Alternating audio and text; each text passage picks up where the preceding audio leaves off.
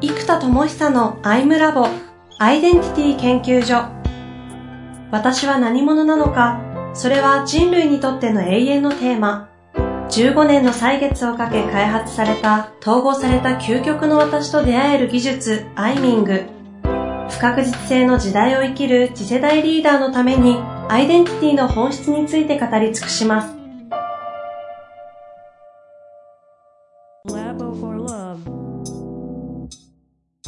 こんにちは、遠藤和樹です。生田智久のアイムラボアイデンティティ研究所。生田さんよろしくお願いいたします。はい、よろしくお願いいたします。さあ、ということで、今月から月間ポッドキャスト、アイムラボということでやっていきたいと思いますが、どうですか、1ヶ月。そうですね、もう、もう必死になって今流れをいろいろ掴もうとしつつ、えー、パドリングしつつ、パドリング、も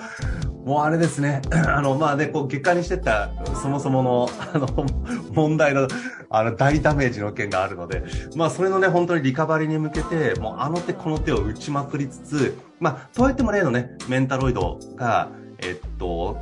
うちのアンダム社のものだけじゃなくて、その複数社のこう出版社みたいな形、Kindle みたいなメンタルとプラットフォームにする仕組みっていうのが、まあ、やっと3月末ぐらいには出来上がってきて、で、4月末かまあ、5月ぐらいには一般的にこう開放できるぐらいまで持っていけそうなので、まあ、なんとかかんとか、そのメンタロイドはもう本当ゼロからの開発になっちゃいましたけども、えっと、それを、えっと、リカバリーがまずできてきてるっていうのはもう圧倒的に熱い一点ですね。うんうん、うん、で、まあ、かつ、えっと、ここまでのコンテンツとかも全部まとめて、あの、ウェブマーケティングもね、最近ちょっと始めてきたんですけども、えっと、これはこれであの、結構機能し始めてきてるんで、あの、まあ、そこも結構いい感じにはちゃんと流れていますと。で、まあ、コンテンツもね、ぎゅっとまとまってきてるんで、あの、ま、流れが来てるんですけど、なんだこう、ぐーっと隆起はしてきてますが、こう、なんか、ダメージがでかすぎたがゆえに、なんだろう、復旧まで、あとなんだろうな、こう、流れを一つかみ、多分、こう、ぶわーって今動きながら、もう一個なんか、なんか一個ぐらい、ドンと掴めたらキュンといきそうなところまで来てるんですけど、これがあと何なのかっていうのを今模索しながら、日々進んでるような感覚ですかね。今、一点模索中。そうです。結局なんかこう、ブレイクスルーをしていく必要があるじゃないですか、このタイミングって。で、えっと、結局これもアイデンティティに、やっぱ立ち戻っていく、自然とも立ち戻らざるを得ないっていうのもあるんですけども、やっぱこう、圧倒的に、こう、USP を活かした場所、うん、で、これやっぱ考えるときにいろんなやり方があると思うんですけども、やっぱこう、流れが大きくなんかダメージがあったりとかうまくいかない。まあこれ経営やってると、まあ皆さんいろんな経験があると思うんです。で、やっぱこの時に、まあもちろん新しい手を打つのもすごい大事なんですけども、とは言っても、やっぱりアウフヘーベンで、過去うまくいったことや過去の圧倒的な経験値を新しく次のコンセプトに統合する必要があるので、例えばメンタロイドってまだ新しいコンセプトじゃないですか。だこれだけでもちろんボンといけばそれはそれで熱いんですけども、えっと、やっぱり過去うまくいったこととうまく統合できた時に、インパクトがより大きいなと思ってるんですね。はいはいはい。で、この、なんか過去うまくいってきたことの、やっぱ大きい一つは、ちょっとまだ可能性レベルなので読めないんですけども、一個の可能性としては、えっと、トランスキャンプ。えっと、結局、えー、合宿を昔延々とやってたんですよ。で、合宿教育の圧倒的バリューっていうのを何度も経験してきてるので、この、どうしても芯が全開になっていただくためには、ワンオンワンだけでもメンタルだけでもどうしても足りないものがあって、でもこれがどうも合宿というピースを統合できると、なんかうまくいく気もするっちゃするんですよ。うんうんうん。で、その場合、まあ、トランステックっていうのが、まあ、メンタルイドになりますけども、トランスキャンプっていう、この合宿教育モデルの復活は一個ありそうだなとはちょっと思ってますと。メンタロイドというこのなんだメ、メタバース的な世界にリアルのキャンプ的なものを融合していくってことですかそうです、そうです。むしろ、えっと、メンタル単品に行けば熱いんですけど、えっと、まあ、その昔やってたアイダモンっていうスクールみたいに、その合宿から始まる半年間のアイデンタルワークスクールみたいなものを作って、えっと、で、やっぱりその、今コロナが明けが明けたっていうのもでかいんですけども、リアルの、えっと、教育のバリューが、やっぱりオンラインと圧倒的に違うんですよ。うん。うん、で、これがやっぱり飛び立ての今研修もやってるんですけど、飛び立て今全部リアルでやってるんですね。で、やっぱりこのオンラインでやってた時とリアルでやってる時の、やっぱりこう参加者の成長度合いとかコミュニティの出来具合が何倍だろう。まあ、2倍ではない。はだか2倍以上。そう。2倍倍は言い過ぎですけど、気持ちで言うと10倍違うって言いたいぐらい、圧倒的に違いますね。うん。まあ当たり前のことかもしれないですけど。うん。ただオンライン慣れしすぎたから、オンラインでも結構良くないっていうのも若干あるじゃないですか。でも改めてリアルでやった時に、もう異次元だなっていうのは、やっぱちょっと改めて思ったところなので、うんそういう意味ではね、ずっとこう、昔やってた合宿のモデルをもう一回復旧させていくっていうのは、なんか良さそうな気はしてますね。過去直近振り返ると合宿、キャンプやったのいつですか？一番最後にやったのが、何年前だろう？多分、4、5年前ぐらいの、沖縄。いやー、だから多分公開でやったのは、あの、それこそひちょりさんに来ていただいたあの沖縄合宿が、ちゃんとやったのは多分最後じゃないですかね。5年前とかじゃないですか。いや、だからそ、そうだと思います。それの辺が多分最後。そっか、そんなやってないんですね。リアルの研修自体も、多分あれ以降やってない気がするんですよね、公開で。飛び、飛び立ての登壇を除けば。あ、そうです。飛び立てはあったり、まあ、ほ、他の研修はもちろんありますけど、自社プロデュースのもので、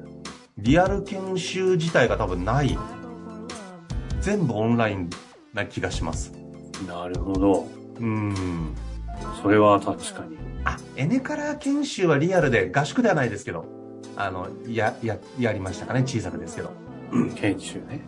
うん。ですね。だからまあそれが一個、プロダクトの形として、この合宿っていう形をもう一回あの、再構築。まあ、だからやっぱ沖縄がいいんですよ。あの、ゴールデンピューパで、あの、黄金のさなぎきの、うちのモチーフの黄金マダラっていう蝶が沖縄の県の蝶なんですよね。へえ、あ、そうなんですね。そうなんですよ。だから沖縄に生息してるんですよ。へえ。だからそういう意味でも、なんか、やっぱ沖縄がご縁もあっていいかなと思うんで、まあ今やろうと思ってるのはゴールデンウィークにゴールデンピューパーがやっぱり熱いかなと思ってるんで。生田さんらしいですね。そうそうそうそう。しかもこれなんかいろいろ流れがあるから、いや、重いんですよ、正直合宿のプロデュースって。で、重いので、いや、このタイミングでやんのかとかいろいろあるんですけど、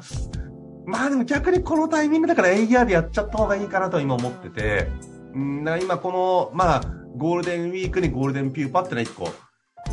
スタートできそうだなとは思ってますと。なるほど。で、あとはこれのマーケティングで何が肝かっていうと、これも実はアイダモンを立ち上げた、まあ、約もう10年くらい前かな。一番最初やっぱインパクトがあったのはコンセプトブックって呼んでるんですけど、うん、あのー、コンセプト一冊のブックにまとめた、まあ、小冊子マーケティングで昔流行りましたけど、あれのもうちょっと、なんか、がっつりした図鑑マーケティングみたいな感じなんですけど、作ってませんでしたっけ？そう、それ昔作ってたんですよ。で、それが結構一人歩きして、あの参加者がブワッと増えたっていうのがあったんですね。で、あれをなかなか作ろう作ろう思ってそこから改訂版が作れてなかったんですよ。なので、まあ、改めて、なんか、結局そのアイダモンと変わんないですけど、やってることは。その、当時それを起動した時の冊子と、まあ、リアルのスクール型。で、しかも合宿型っていうのを統合して、まあ、そこにワンオンワンができるメタマーの人たちが今増えてきたり、あと、まあ、メンタロイドもあるので、前できなかったところまで支援できる仕組みが整ってきてるわけです。なので、まあ、そういう意味で言うとね、やっぱりこのアイデンタリーワークというのをもう一度再起動して今進めてるんですけども、まあ、コンセプトブックというのをもっとがっつりちゃんと作り込むことと、まあ、合宿モデルを再起動する。まあもうこの二つとメンタロイド掛け算でいっていくのが、まあおそらくいいだろうなと今は思って、あの、進めてますね。合宿プロデュース、コンセプトブック制作、うんそしてメンタロイド開発。そうです。一個一個、それなりなヘビーなものではありますが、うん。この影さということですね。そうですね。うん、なんか今、流れをつかもうとしてるところなんですよね。どこが一番流れるか。で、まあ、もちろんね、結構ここまで流れてるのが、もともと繋がってる起業家や経営者の皆さんからの、いわゆる DX 案件とか、まあもちろんコンサル案件とか開発案件、コンテンツ開発とか、まあこれ引き続きどんどんどんどん振っていただいてるので、まあこれはこれでもちろん流れがあるので、あの、そっちを作りつつではあるんですけども、うーん、やっぱりこうなんか、ど真ん中の、一つこのアイデンタリーワークというコンセプトを、えー、ぐいっと押し出していくスタイルとして、うーん、さっき言ったね、この3つ掛け算していくと、まあ良さそうかなというのが今思ってるところですかね。なるほど、なるほど。実際に順番でいくと全部同時リリースイメージですか？えっ、と、メンタロイドの課金のモデルがやっと、あのー今日収録は3月15日なんですけども、やっとあと数日ぐらいでできそうなところまで来たので、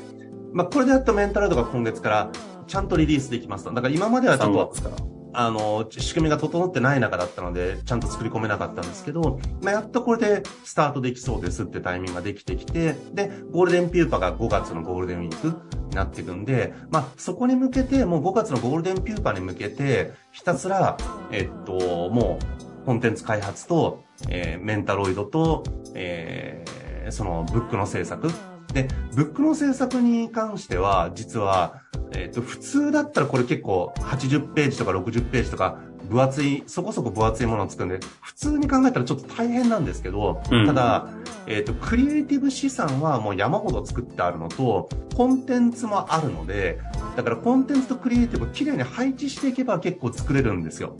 編集作業ですね。そう。だから、ただデザインをゼロから作んなきゃいけないわけじゃないので、そういう意味では普通に作るよりははるかに早いはずなので、うんうん、だからこの辺はなんだろう、いあのー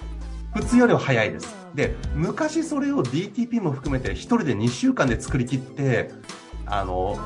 リリースしたんですよね。って考えると、1週間フルコミットできれば作れそうな気はしてます。おお。うん。っていうのはその、中身もありますからね。しかも前の改訂版なので、前のやつもベースがあるので、それは今バージョンに作り変えるだけ。だけっつっても、だいぶ変わりますけど、10年経ってるんでね。コンセプトブックって、あの、当時で言うと、アイ、アイミング？レイなんとかをやってた、あエネカラーとか、あの辺の、リアル研修コンテンツの説明が並んでたやつですか？そうです、そうです、そうです。あの、わ私、生田さんとの出会い、あの辺からなんで、よくよく覚えてますよ。うん。あの、周りの界隈が、なんだこの謎の冊子はって言って、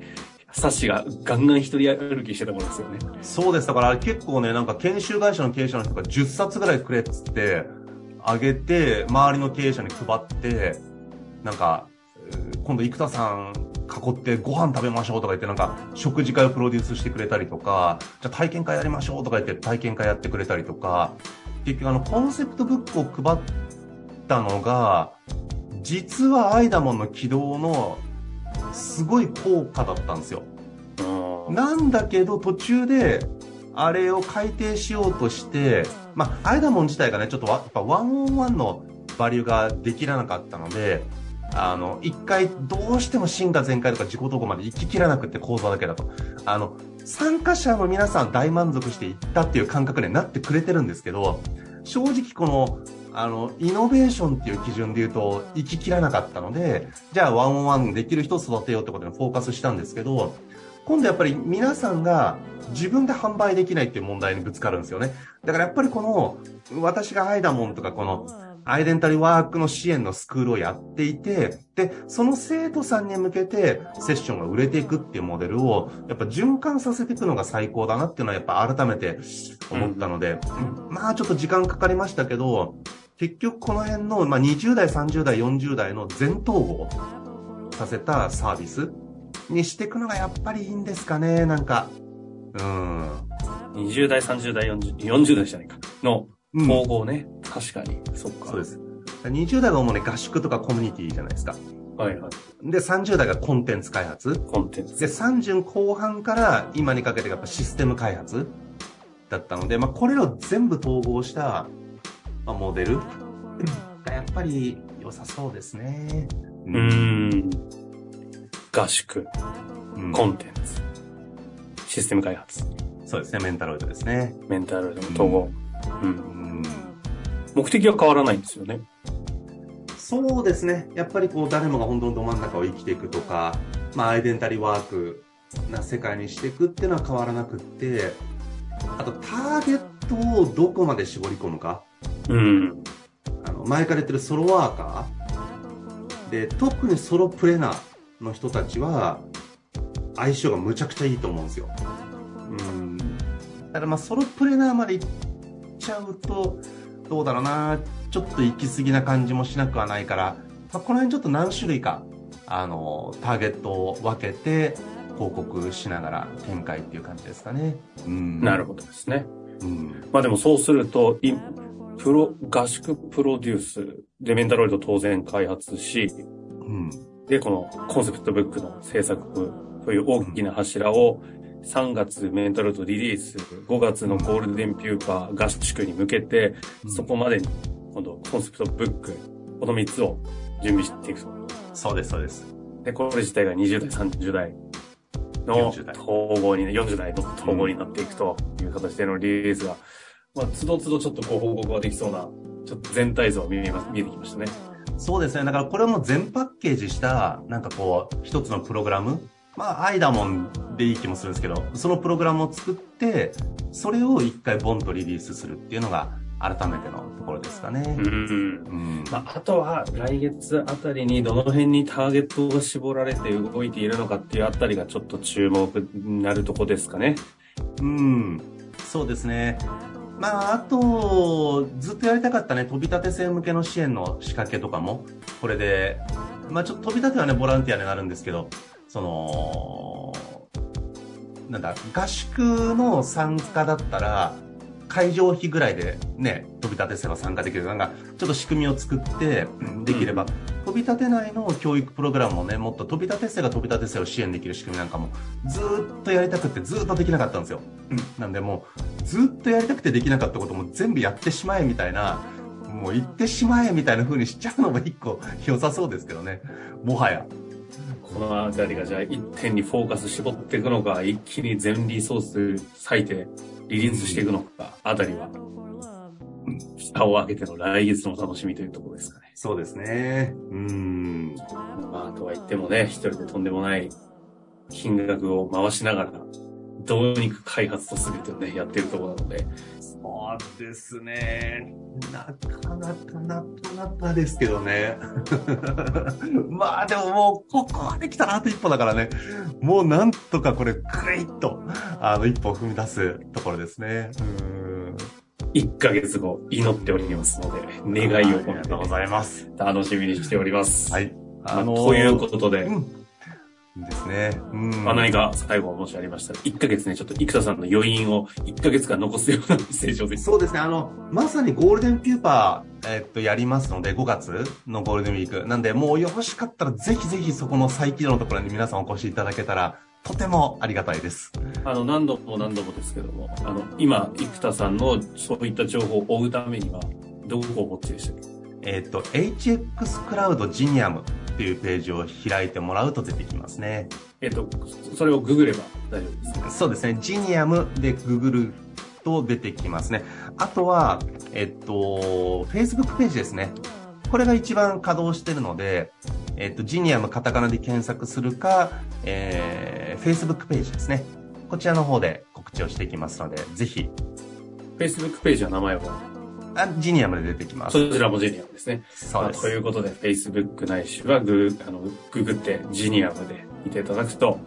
ゴールデンピューパー等々の申し込みとかもね、見えると思いますので、ぜひぜひそちらの方を追っていっていただけたらと思います。あ、来月まで Facebook ページはですね、アンダムでした。アンダムでございます。社名アンダムでした。アン、Facebook のアンダムかググってジニアムですね。そうですね。はい。ぜひぜひチェックしていただけたらと思います。生田さん、ありがとうございました。はい、ありがとうございます。